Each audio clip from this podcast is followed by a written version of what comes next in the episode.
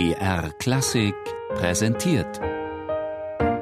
Stichwort: Lexikon der alten Musik. Immer sonntags in der Sendung Tafelkonfekt um 13.05 Uhr. Parodie. Die. Weit verbreitetes Kompositionsverfahren in der abendländischen Musik. Liebe Brüder, die jetzt diese schwere Reise antreten müsst in den Höllenschlund der ewigen Verdammnis, wünschen wir euch doch von Rom aus con tutto il cuore. Toi, toi, toi. Der Kabarettist Gerhard Polt imitiert Papst Benedikt XVI. Es ist das, was man im herkömmlichen Sprachgebrauch eine Parodie nennt, die komisch-satirische Nachahmung einer Person. Indes ist das Wort Parodie auch ein Terminus in der Fachsprache der Musik. Dort hat er in erster Linie nichts mit Komik und Satire, Witz und Humor zu tun.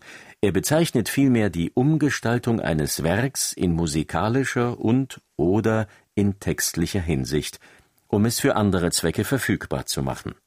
Nehmen wir ein Beispiel von Johann Sebastian Bach.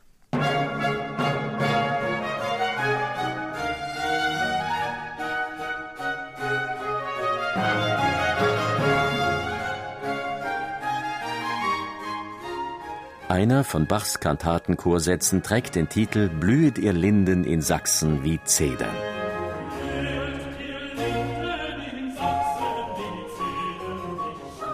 Der Chorsatz stammt aus Bachs weltlicher Kantate Tönet ihr Pauken, erschallet Trompeten, komponiert zum Geburtstag der Königin von Polen und Kurfürstin zu Sachsen.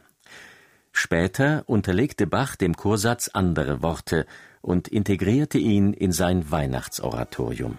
Aus weltlicher Musik wurde in der Parodie geistliche Musik. Die Worte Blühet ihr Linden in Sachsen wie Zedern sind durch die Worte Herrscher des Himmels, erhöre das Lallen ersetzt.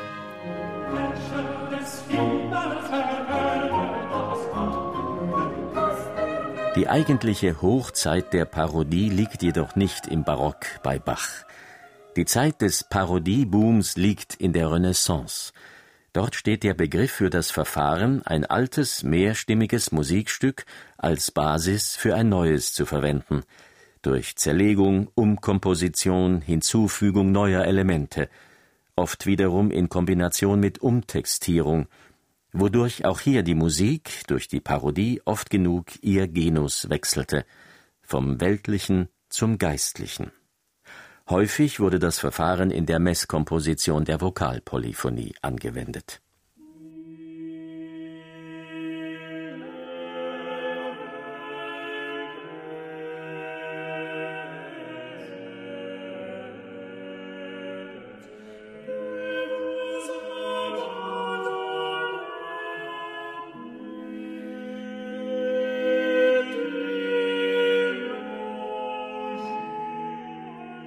Mille regrets de vous abandonner.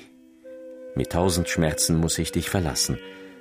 So heißt eine berühmte altfranzösische Chanson von Josquin Després. Ihre schwermütig klangvolle melodische Diktion im phrygischen Modus machte sie zu einem beliebten Objekt von Parodie, zum Beispiel für Nicolas Gombert oder für den Spanier Cristobal de Morales, der die Chanson zu einer sechsstimmigen Messe parodierte.